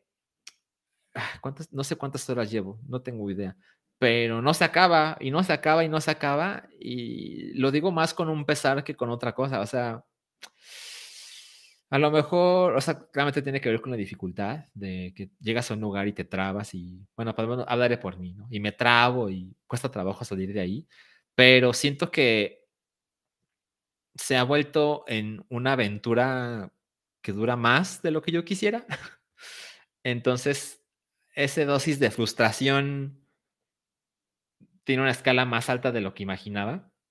Pero eso seguro que cuando llega a nuevos territorios y supere algo emocionante, de hecho llegué a un territorio, no recuerdo cómo se llama el lugar ni el enemigo, pero seguramente si te lo describo puedes saber de que, o sea, llevas 200 horas, seguramente ya pasaste por donde estoy hablando, pero llegas a un castillo, o sea, llegas como a un, hay, una, hay, como un laguito y hay como uno de esos ventiladores que obviamente te llevan a, a un lugar muy distante del mapa y cuando te metes ahí, apareces frente a un castillo con una enorme puerta y enfrente del castillo están unas escaleras y en esas escaleras hay una criatura negra, súper estilizada, súper delgada, con unos detalles dorados, que tiene una espada del tamaño del Empire State y esa cosa es invencible, o sea, para mí es absolutamente invencible y no lo digo solo por falta de talento, sino de que pones el escudo y el ataque te mata, o sea, hay una diferencia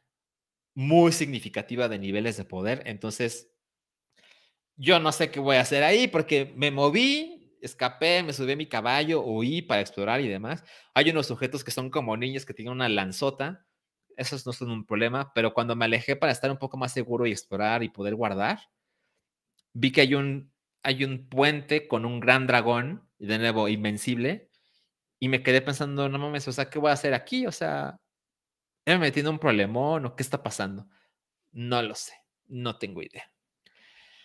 En fin, este, a ver, dice, dice Cosner, yo no volví a jugar Pokémon desde la tercera generación y no volveré hasta que haya Pokémon Mexa, he dicho. Yo creo que, o sea, México tiene chingos de cultura y además reconocida en el mundo que tiene un enorme potencial de volverse una generación de Pokémon, ¿eh? O sea, de hecho, en mis fantasías yo creía que Sol y Luna, que es la séptima generación, creí que de alguna manera pueda estar inspirado en México por las pirámides de la Sol y Luna en Teotihuacán. Evidentemente fracasé, está inspirado en Hawái.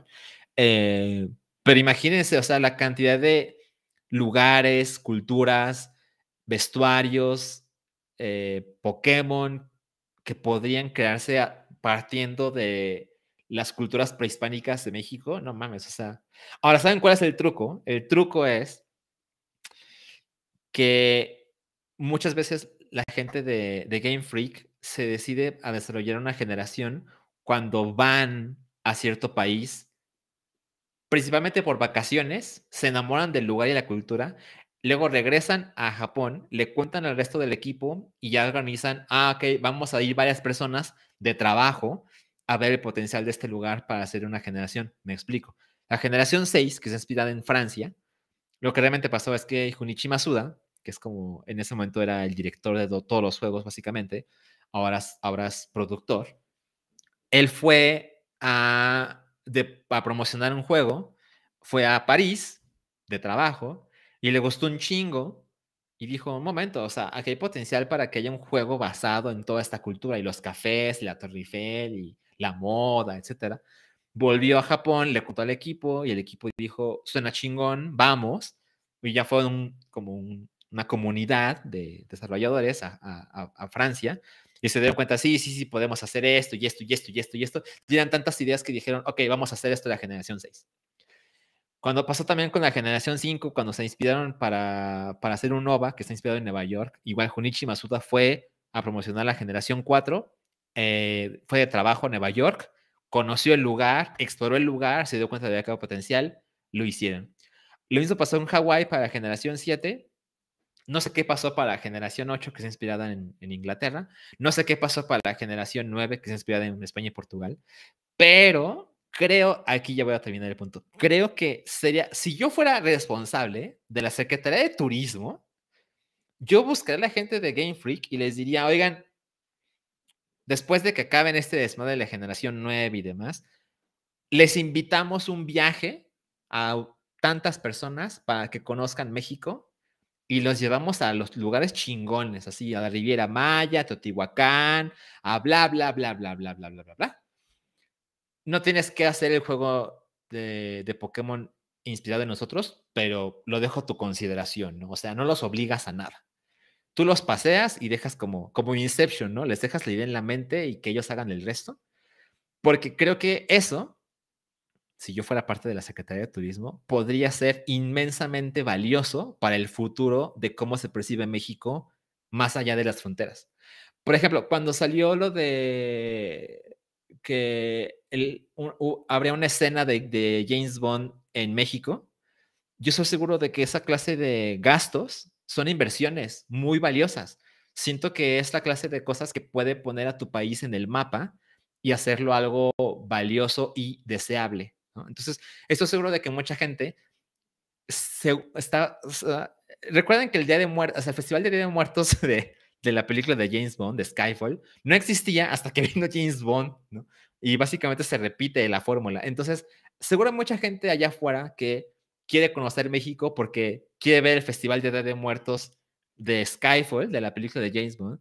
Y seguramente hay gente que quiere ver el lugar donde pasa Coco de Pixar, ¿no? Entonces, la cultura popular es inmensamente poderosa y siento que si yo tuviera el poder de traer a gente de Game Freak y mostrar las maravillas de México, gratis por supuesto, quizá puedes dejar ahí una semilla de la generación 10, la generación 11 de Pokémon puede estar inspirada en este lugar y mucha gente, millones de personas, años después, décadas después de esto, va a ver en México un lugar deseable, un lugar que quiero conocer, un lugar que pasa por tu mente y hay cosas más positivas que negativas a la hora de vincularlo con otras cosas. Entonces, yo daría. Ya me extendí en esta idea, pero bueno, creo que tenía que decir algo. Juan Antonio dice, a Zelda Breath of the Wild, ¿cuántas horas le has metido? Eh, bueno, hace mucho lo dejé, pero le metí como 150, 180. Porque pues es, más mi tipo de juego, pues evidentemente. Y, y, sobre todo a la hora de explorar es como, es más fácil quererse asomar qué hay por allá, qué hay detrás de la montaña, cuando sabes que vas a sobrevivir, ¿no? Con, con Elden Ring es como, bueno, o sea, sí me puedo asomar, pero no mames, pero me va a costar la vida y tengo que cuidar mi dinerito, ¿no? Entonces es diferente. Este, insisto, me gusta mucho el Den Ring, pero no es algo que me obsesione ni me fascine, ¿no? Me gusta mucho. Y por supuesto que es hasta ahora el, Game of the Year, sin duda, para mis ojos, ¿no? A ver qué pasa con God of War. Eh, Fernando Belmont dice, bueno, pero hay un par de Pokémon inspirados en nuestra cultura, ¿no? Jaulucha y Rayquaza. De hecho, por lo menos ahorita se me ocurren tres. O sea, Jaulucha y Rayquaza sí. También está Ay, cabrón. ¿Whooper? Sí, es Whooper. Sí, Whooper está inspirado en, los ajolotes y los ajolotes es una especie que únicamente está en México. Entonces, por lo menos ahorita se me ocurren tres. No, esperen, hay otro. ¿Cómo se llama? Ah, Ludicolo. Ludicolo tiene como algunas cosas ahí medio mexas, medio latinas. Sí, hay, hay, hay, varios, este, pero imaginas que se llama una, una, región y todo lo que puede pasar, pues estaría poca madre. Ah, aquí está, ya mencionó Ludicolo, muy bien, gracias. Pensamos igualito. Y lo de Rayquaza, sí, evidentemente Rayquaza es inspirado en Quetzalcoatl. Eh, dice, descubrirían que México no se ve amarillo. Imagínate, imagínate. Fernando Belmont, Salchi para presidente de Secretaría de Turismo, no me imagínate. Bueno, no digo que presidente, pero ahora la verdad es que creo que debe alguna manera en que yo les pueda proponer formalmente algo por el estilo, ¿no? O sea, es un one shot, no, no necesito el empleo seis años para hacer algo como esto, ¿no? Este. El cactus con maracas, dice Hugo bueno, ok, vámonos con la siguiente tema. Este, este es un tema que me parece bastante estúpido que me haya tardado en enterarme. Cuando estoy hablando de mi colección de juegos, eh, mencioné que yo uso un sitio que se llama pricecharting.com, que sigue siendo el estándar, pero hace como, como cinco días me enteré, sí fueron como cinco días, me enteré que existe esta madre que se llama GameEye, Gameye se escribe, que está para, para iOS y Android, es una app. Eh, y resulta que no solo te permite tener un control de tu, de tu colección, porque los agregas y, te dice cuánto vale cada juego según sus condiciones, etcétera, sino que tiene una cosa espectacular y es que cuando los agregas, como es una app, puedes usar la cámara de tu teléfono y escanea el código de barras de tus juegos y los agrega, o sea, sabe exactamente cuál juego tienes en la mano y tú nada más pones las condiciones en lo que lo tienes. Evidentemente juego, hablo de juegos que tienen caja, ¿no? Pero bueno, es mi caso, entonces es muy fácil. Pero no, mames, o sea, completamente cambió mi vida porque en lugar de tener que poner uno por uno, de crearlo uno por uno, te deja subir hasta 10 eh, códigos de barras así de una sola vez. Y eso, no mames, o sea, de hecho pensé, dije, ¿cómo no me enteré de esto hace unos meses? Porque o sea, dejen, hace años, hace unos meses para hacerlo antes de, los shows de los 50 juegos más raros de mi colección. Entonces, bueno, ahí la llevo. Ya subí todos mis juegos de GameCube, de SNES y de 64. Me faltan todos los demás, que no, pues un chingo. Este, y pues la verdad es que pues, he tenido cosas que hacer y cosas que quiero hacer. Pero, pero si alguien estuvo interesado en, ay, mira, me gustaría hacer eso, pero no tengo el pinche tiempo de Salchi para subir esto uno por uno. Bueno, esto es una gran solución. Em, insisto, esto de escanear es una maravilla. O sea, yo subí como 150 juegos así. En nada, prácticamente nada. O sea, es mucho más veloz que antes. Entonces, GameEye, busquen la app en iOS y Android. Cosner dice, ¿recuerdas, Sachi, que mañana tienes una junta a las 7.30? Sí, no mames, ya lo sé, ya lo sé. Pero bueno, ya estamos, en, solo faltan dos temas. Entonces, vamos a darnos... No, ¿cuál dos temas? Faltan más. No, ya valió más Cosner. En fin, vámonos con lo que sigue. Esta es evidentemente lo de Splatoon 3. Ya Gina con puede estar tranquila porque hemos llegado al tema principal. Evidentemente, eh, yo daré aún más de Splatoon 3 la próxima, la próxima semana, porque les repito, para quien no estaba en ese momento, eh, mi copia llega mañana, espero que temprano. Y pues básicamente las reseñas que he visto de Splatoon 3 es que es un juego muy chingón es como la mejor versión de Splatoon hasta ahora, pero eh, lo que realmente significa esto es que es una versión mejorada, pero no es una verdadera revolución de la franquicia, ¿no? O sea, está esta idea como de, es mejor que nunca, pero es muy similar a lo que ya conocías, Entonces, siento que para algunos puede ser una decepción. Eh, para mí un poco lo es, la verdad ya lo puedo experimentar con mis propias manos, pero tiene algunos cambios que me parecen suficientemente interesantes como para yo pasarme meses ahí. Eh, y por supuesto que la más, la más sencilla que les puedo, o sea, como la inmediata que puedo decir, no mames, no puedo creer que tenga que comprar otra versión para que esto suceda, pero la idea de que ahora vas a poder jugar eh, Salmon Run, que es este modo como de oleadas de que son como, que sí sean muy populares con Gears of War, por ejemplo. A mí ese modo de Splatoon 2, Salmon Run, me parece muy espectacular. O sea, juego chingón, poca madre. Lo puedo jugar con amigos en línea y muy espectacular. Y antes, por cosas muy estúpidas, lo podías jugar solo a ciertas horas. Y es como, güey, ¿qué pedo? O sea, ¿qué mamada es esta, no? Entonces, en Splatoon 3 ahora vas a poder jugar esto a la hora que se te pegue la gana.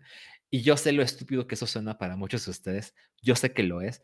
Pero me emociona mucho porque Salmon Run me gusta más incluso que... O sea, me gusta más el, multiplayer cooperativo que, que, competitivo de Splatoon 3. Entonces, por supuesto que voy a estar ahí. Y para mí ya es razón suficiente para, para entrar a Splatoon 3. Que además creo que sí se ve mejor eh, de manera este, como muy, muy clara, que Splatoon 2.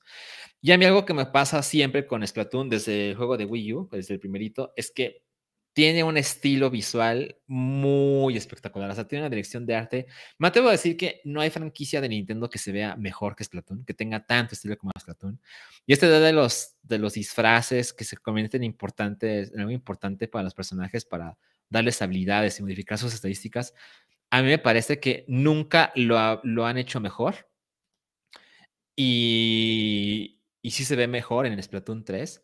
Y bueno, también está el modo de single player, que aparentemente es, está poca madre. Eh, también he visto opiniones que dicen, no, pues está bien, es mejor que la campaña de Splatoon 2.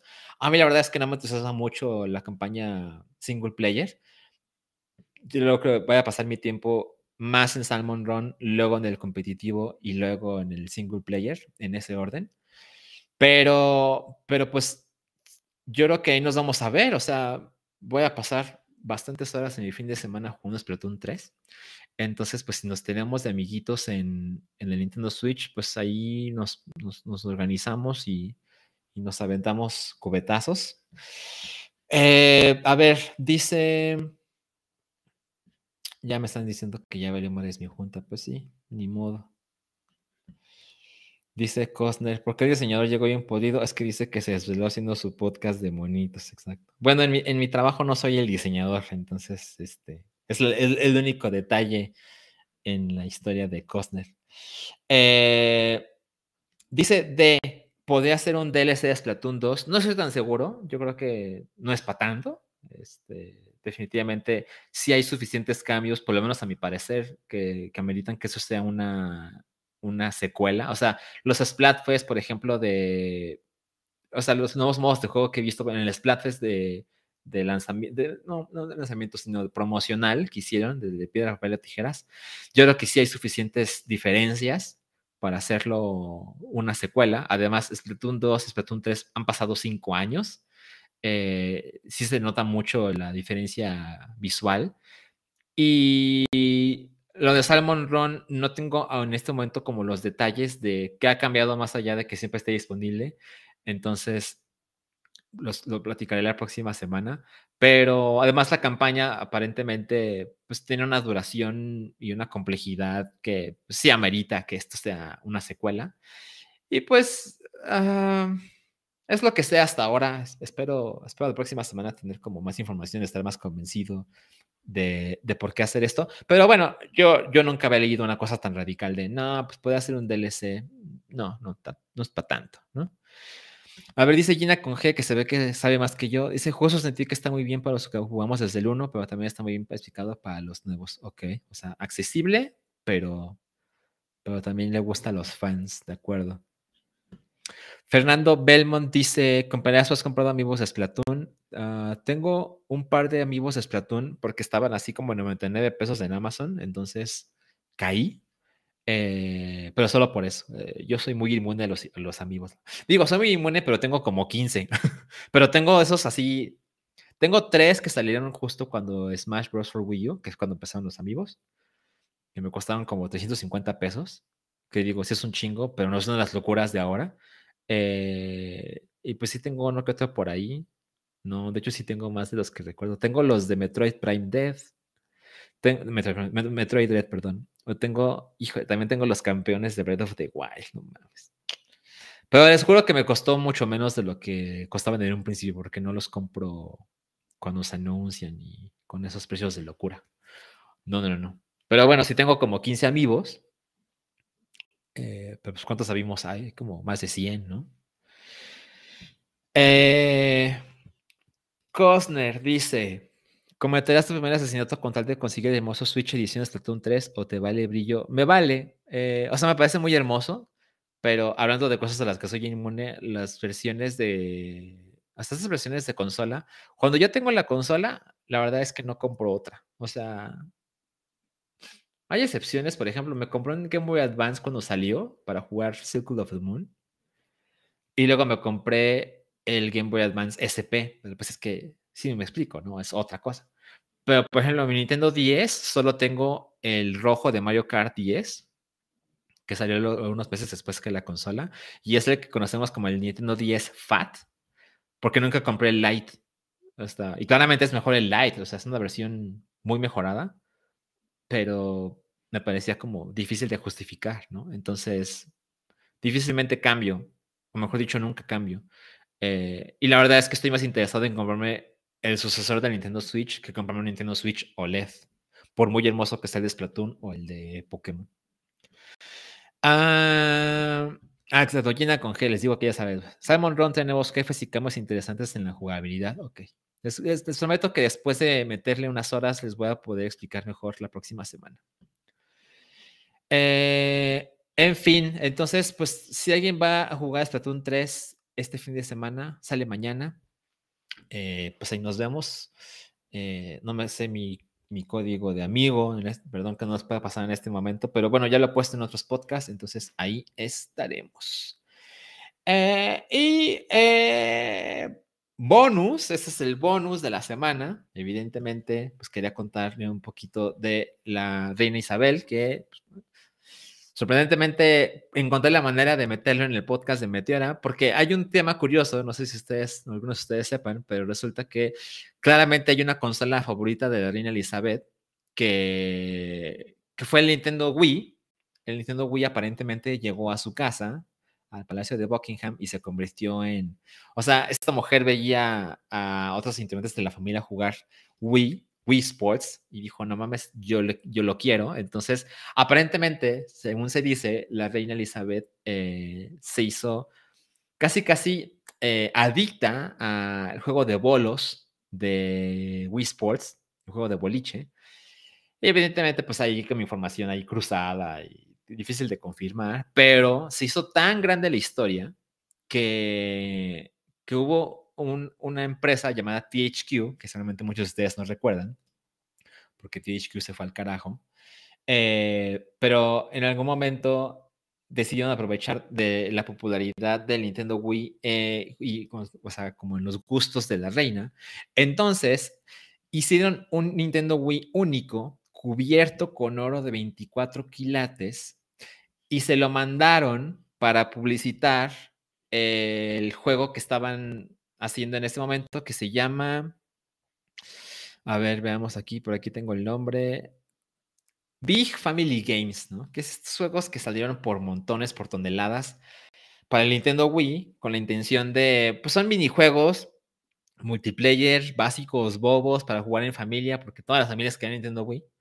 Entonces, este, quisieron aprovecharse de esto, hicieron este Wii cubierto con 24 pilates, le mandaron la consola junto con una copia a la reina y lo que realmente pasó es que la gente de seguridad del Palacio de Buckingham dijo, ah, no, esto no va a pasar, ¿no? O sea, no voy a permitir que esta cosa que es desconocida para nosotros, le llegue a las manos de la reina. O sea, tiene antrax, tiene explosivos, tiene lo que sea, olvídalo, ¿no? No va a pasar. Entonces lo que hicieron fue pues, regresar eh, la consola a THQ.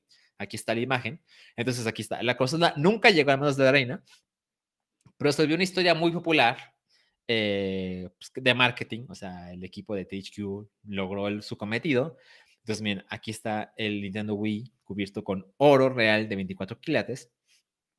Entonces, pues pasaron años después, o sea, pasaron años, pasaron años después, pasaron años y alguien de la empresa de THQ, cuando la empresa estaba en bancarrota, se acordó de la consola y pues ofreció pagar cierta cantidad de dinero para hacerse de esta consola. Porque pues es una consola que pues, el mundo conocía y ese señor consideraba que tiene todo el potencial de volverse algo de colección, de lo que pueda sacar bastante más dinero. Entonces la consiguió y pues lo puso a la venta en eBay por un precio de 300 mil dólares, con esta idea de, pues es el único Wii de la reina de Inglaterra y es el único que está cubierto en oro y pues es una cosa única, ¿no? O sea, es tan raro que solo hay uno y cualquier coleccionista que se respete, pues por lo menos va a estar interesado en esta cosa. Entonces, lo doy en 300 mil dólares. Bueno, Resulta que cuando lo subió a eBay, eBay dijo, no, espérate, esto no puede pasar porque era un vendedor nuevo y el precio eh, propuesto era tan elevado que hubo ahí un problema, entonces básicamente eBay lo quitó de su sistema. Y lo que terminó haciendo esta persona es que, bueno, lo ofreció en otro lugar que se llama Goldin, que es una casa de subastas, que es como, es como eBay, pero para otra clase de personas. Y lo que terminó haciendo es que lo vendió en 36 mil dólares, que evidentemente es muchísimo menos dinero, pero bueno, claramente sigue siendo un dineral. Imagínense 36 mil dólares por un Nintendo Wii cubierto en oro, entonces pues, pues nada mal. Este, y se convirtió como una curiosidad, porque pues también la verdad es que le costó dinero el decir, bueno, la verdad es que es el Wii de la reina, pero Reina nunca lo jugó, o sea, nunca le llegó a las manos, ¿no? Pero la gente, mucha gente lo recordamos como la historia de, ah, sí, el Wii de dorado de la reina, ¿no? Entonces, pues esa fue la consola favorita de Reina Elizabeth. Evidentemente, e, era el único día que podía retomar esa historia. Y ya casi nos damos, ahora sí, tenemos el segundo bonus de la noche, porque esto es una cosa súper estúpida que dije, no, es, eso se lo tengo que contar a alguien y es ahora o nunca, resulta que alguien estaba reparando un Nintendo Wii U porque llegó una persona y dijo, es que no puedo meterle discos a mi, a mi Wii U. Entonces, este, no sé si me lo puedes arreglar, ¿no? Entonces, cuando abrió el Wii U, resultó que había cartuchos de Nintendo Switch. Y si alguien de ustedes está pensando, no, espérate, creo que escuché mal. No, de verdad había cartuchos de Nintendo Switch en el Wii U entonces, miren, esta es la imagen en cuanto le quitó la tapa al Wii U. Y esta es la foto de cuando le quitó esa parte protectora. Entonces están cartuchos que alguien insertó en la ranura de los discos del Wii U. Y hay una foto más drástica.